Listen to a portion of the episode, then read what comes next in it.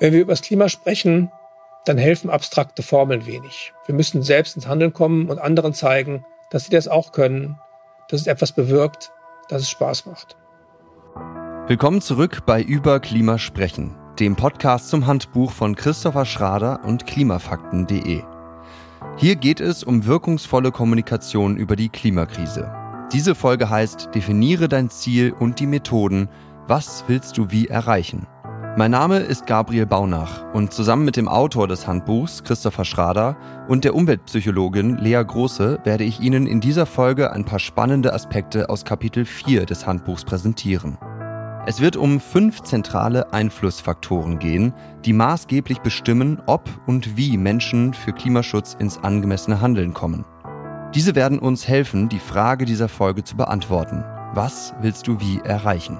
Das Handbuch können Sie übrigens im Buchhandel kaufen oder kostenlos bei klimafakten.de online lesen über den Link in der Folgenbeschreibung.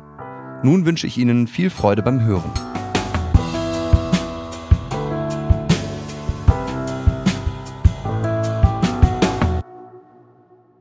Bisher haben wir im Podcast wenig darüber gesprochen, wie man menschliches Verhalten ändern kann. Dabei ist das ja die zentrale Frage, wenn wir uns Kommunikationsmethoden für Klimagespräche, Vorträge oder Kampagnen überlegen wollen. Das Team von klimafakten.de hat gemeinsam mit dem Psychologen Thorsten Grothmann fünf zentrale Einflussfaktoren für Klimahandeln zusammengefasst. Diese fünf bestimmen maßgeblich, ob und wie Menschen für Klimaschutz ins angemessene Handeln kommen. Schauen wir sie uns einmal genauer an. Am Anfang des Weges zum Klimahandeln steht ein Auslöser. Dieser macht uns auf das Klimaproblem aufmerksam.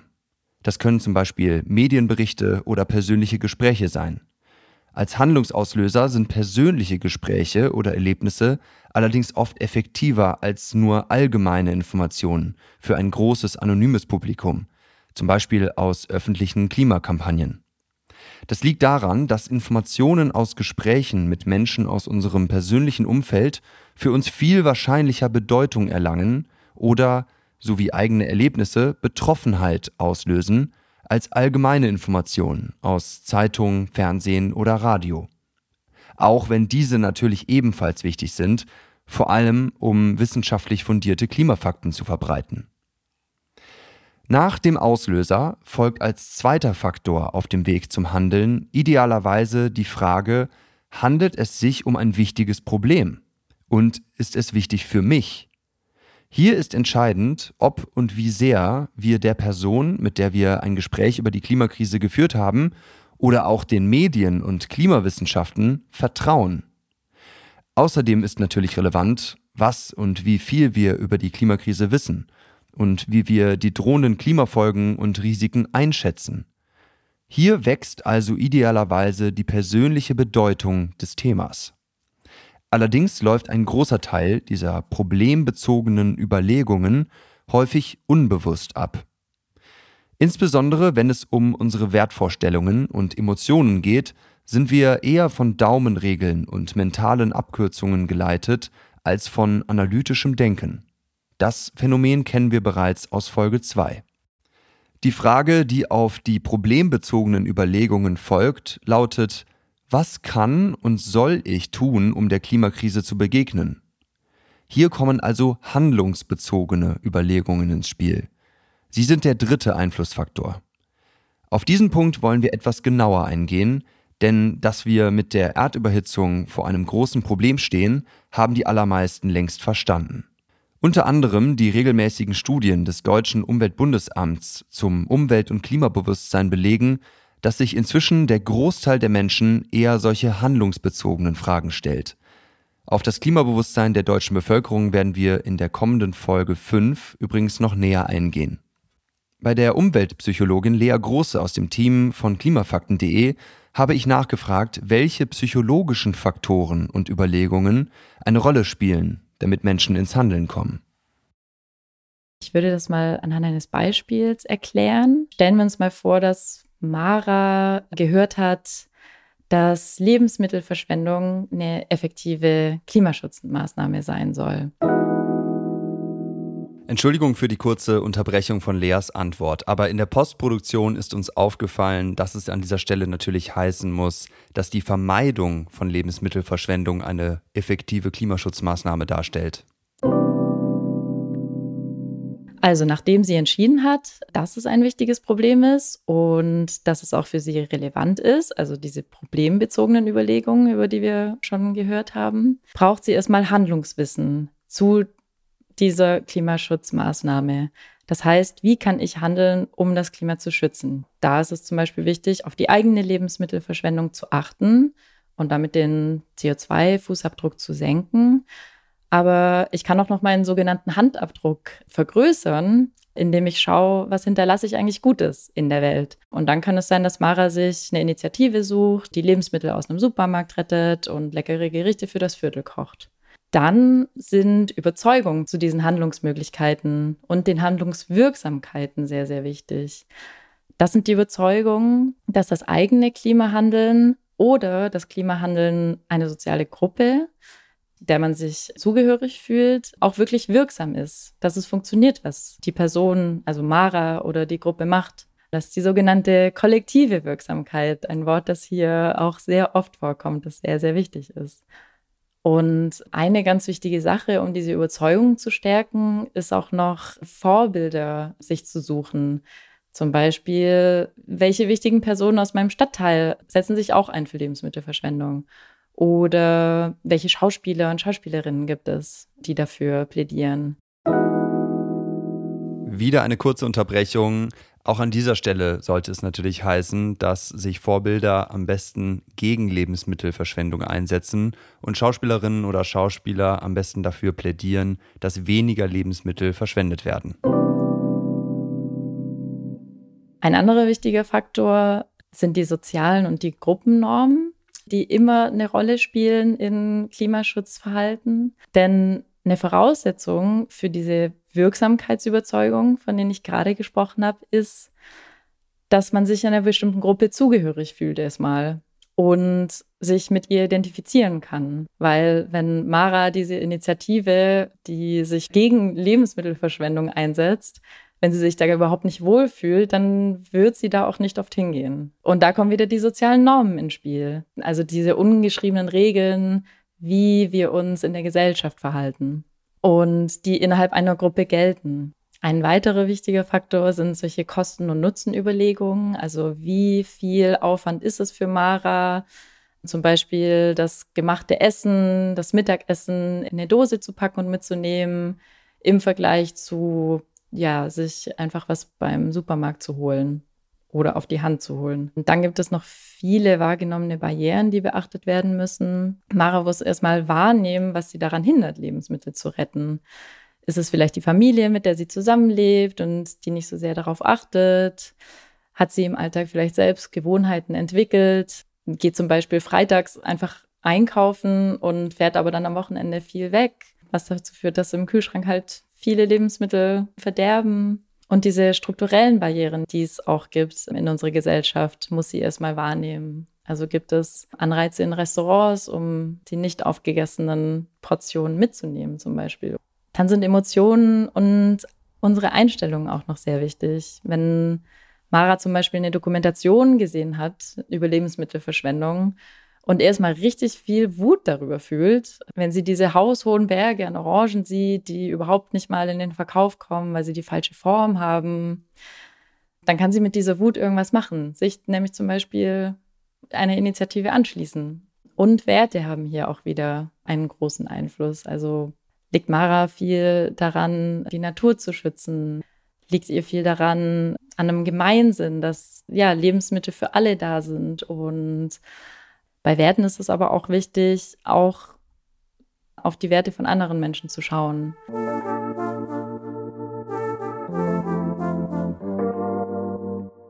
Nach einem Auslöser, nach problembezogenen und handlungsbezogenen Überlegungen fassen wir dann als vierten Schritt im Idealfall die wirkliche Absicht, etwas zu tun, bzw. unser Verhalten zu verändern. Obwohl es keine Patentrezepte gibt, um Menschen zum Klimahandeln zu bewegen, gibt es doch einige Tipps, um immerhin eine möglichst starke Absicht zu formen. Das erhöht die Wahrscheinlichkeit, tatsächlich ins Klimahandeln zu kommen. Zunächst hilft es, sich eine Absicht wirklich bewusst zu machen und diese gegenüber anderen Menschen oder öffentlich auszusprechen. Man bindet sich dadurch stärker an die eigene Absicht und unterwirft sich sozusagen einer sozialen Kontrolle. Wobei die wirksamste Kontrollinstanz natürlich man selbst bzw. das eigene Gewissen ist. Man möchte ja schließlich als guter, konsequenter Mensch wahrgenommen werden und sich selbst so sehen, der nicht heute das eine sagt und morgen das andere tut. Eine weitere wirksame Möglichkeit ist es, sogenannte Teachable Moments auszunutzen. Auf Deutsch bedeutet das etwa lehrreiche Momente oder günstige Gelegenheiten. Das können große oder kleine Umbrüche im persönlichen Leben sein, zum Beispiel ein Umzug, Berufswechsel oder die Geburt eines Kindes. Denn wenn sich Umstände im persönlichen Leben ohnehin ändern, können Menschen neue Absichten sowohl einfacher fassen als auch leichter umsetzen. Solche Teachable Moments treten auch ganz direkt im Zusammenhang mit der Klimakrise auf. Zum Beispiel können Extremwetterereignisse wie die Flutkatastrophe in der Eifel im Sommer 2021 Anlass dafür geben, die neue Absicht zu fassen, weniger Auto zu fahren. Solche Teachable Moments lassen sich nicht planen aber man kann sich kommunikativ auf sie vorbereiten und sie nutzen, wenn sie geschehen. Außerdem können Planungsschritte, Zwischenziele und Meilensteine eine anfangs vielleicht noch nebulöse Absicht klarer, konkreter und realer machen. Meistens reicht es nämlich nicht, nur eine Absicht zu formen, ohne anschließend Umsetzungsschritte zu planen. Die meisten werden das von Neujahrsvorsätzen kennen. Wer beispielsweise mehr Sport machen will, sollte sich dann auch in einem Sportverein oder Fitnessstudio anmelden, Sportsachen und Equipment besorgen, erst langsam und behutsam, dann aber immer ehrgeiziger anfangen, sich Zwischenziele und Meilensteine setzen, die eigenen Fortschritte messen und sportliche Erfolge feiern. Ebenso verhält es sich mit der Absicht, mehr für Klimaschutz zu tun. Ein Profitipp dazu, wie man Absichten Taten folgen lässt, lautet übrigens, schwachen Momenten vorzubeugen. Jeder Mensch hat mal Tage, an denen er gefühlt mit dem falschen Fuß aufsteht, an denen die äußeren Verführungen zu groß und die innere Disziplin zu klein erscheinen. Oder man erlebt Situationen, in denen einfach zu viel los ist, um eine klare Entscheidung zu treffen, was man tun möchte. Es kann enorm hilfreich sein, sich für diese Momente schon im Vorhinein zu wappnen. Zum Beispiel kann man sich möglichst konkrete Wenn-Dann-Regeln aufstellen. Im Anhang von Kapitel 4 des Handbuchs finden Sie eine Übung zu solchen Wenn-Dann-Regeln. Ich bringe aber hier auch mal ein Beispiel. Wenn es regnet und ich schlecht geschlafen habe, dann ziehe ich mir meine Regensachen an und fahre trotzdem mit dem Fahrrad zur Arbeit, weil mich die frische Luft und die Bewegung wach machen und ich keine Treibhausgase ausstoße. Dass unser soziales Umfeld, also zum Beispiel die Familie, Freundinnen oder der Partner, unsere Absichten unterstützen oder unterminieren können, ist, denke ich, klar. Christopher Schrader berichtete mir, worauf es dabei ankommt. Es ist immer gut, sich Unterstützung im sozialen Umfeld zu holen. Wenn es die nicht gibt, wenn es sogar Widerstand gibt, dann hält man eine Veränderung im Verhalten ja auch kaum durch. Also wenn zum Beispiel der Lebenspartner oder die Lebenspartnerin dagegen ist, das Auto zu verkaufen, dann behält man es eben. wenn man kleine Kinder hat, dann kann man vielleicht schwerlich abends als Freiwilliger bei einer Organisation Plakate malen oder Informationsveranstaltungen organisieren, wenn es da niemanden gibt, der einem bei der Betreuung hilft. Und umgekehrt beflügelt es ungemein, wenn Freunde mitmachen, wenn man sich gegenseitig ermutigt und anstachelt. Dann ist die Zeit, die man vielleicht zunächst aus Pflichtgefühl und schlechtem Gewissen in einer Kampagne für einen Bürgerwindpark investiert, auf einmal ein Höhepunkt der Woche, weil man sie mit lieben Menschen verbringt. Und natürlich kann es auch passieren, dass man dann in einer Gruppe von Menschen, die man vorher überhaupt nicht kannte, genau die soziale Unterstützung erfährt, die einen dazu bringt, weiterzumachen. Wahrscheinlich schafft man es kaum weiterzumachen und gute Beiträge zu leisten, wenn diese Arbeit nicht dazu führt, dass man dort auch tolle neue Leute kennenlernt. Also wenn man dort einsam bleibt. Was dann passiert, ist auch total spannend. Man entwickelt einen neuen Aspekt seiner eigenen Identität. Aha, ich bin also jemand, der sich für Klimaschutz engagiert und es macht total Spaß. Dann kann man auch später mit viel mehr Enthusiasmus davon erzählen und wirkt überzeugender, ein Gegenüber die Begeisterung und die positiven Emotionen heraushört und nicht nur die rationalen Vorteile und die Pflichterfüllung.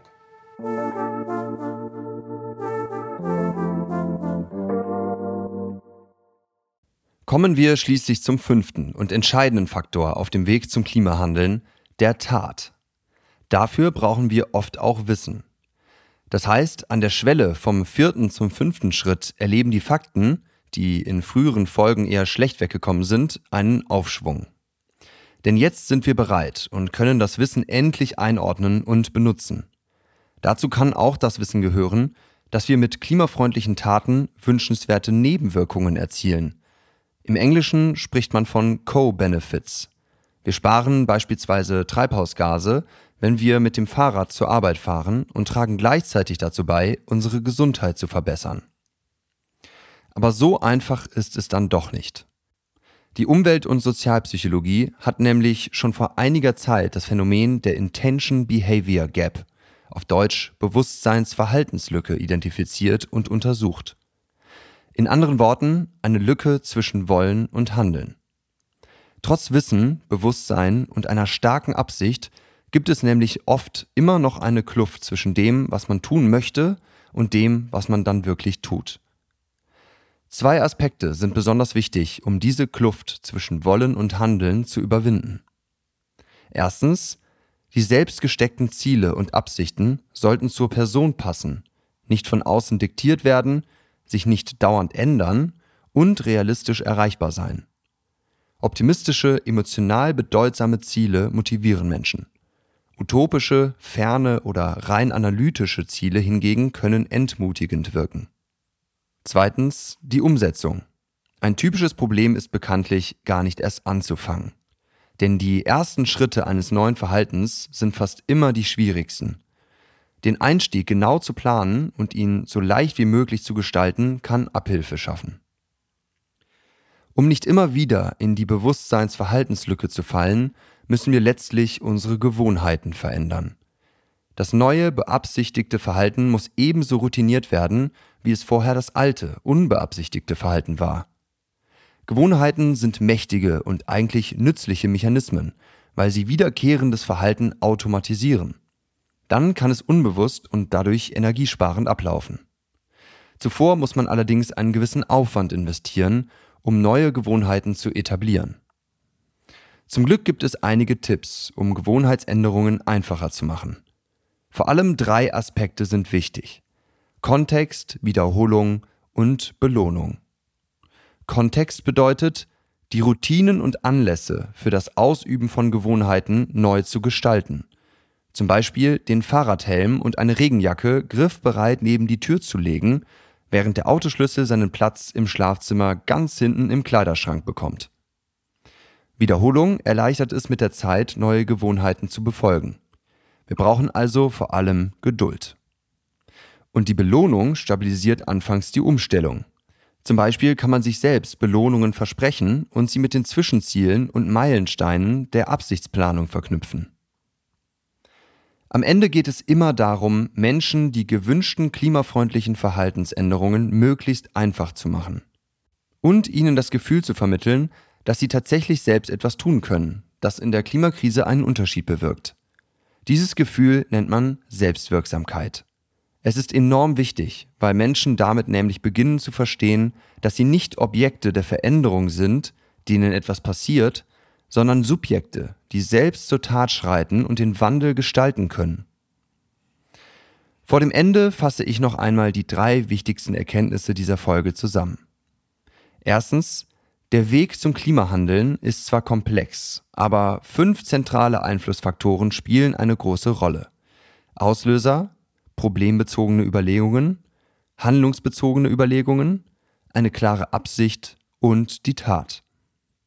Zweitens, es kann helfen, eine Absichtserklärung auszusprechen, Teachable Moments zu nutzen, konkrete Planungsschritte und Ziele festzulegen und schwachen Momenten mit Wenn-Dann-Regeln vorzubeugen. Und drittens, klimafreundliches Handeln muss möglichst einfach sein, vor allem am Anfang. So kann es mit Geduld, Wiederholungen und Belohnungen zur mühelosen Gewohnheit werden. Vielen Dank fürs Zuhören. Wenn Sie die neuen Podcast-Folgen nicht verpassen wollen, dann sollten Sie diesen Podcast in Ihrer Podcast-App abonnieren oder sich für den Newsletter von klimafakten.de anmelden. Die Links zur Anmeldung und zu den Handbuchkapiteln finden Sie in der Folgenbeschreibung. Bis zum nächsten Mal bei Über Klima sprechen.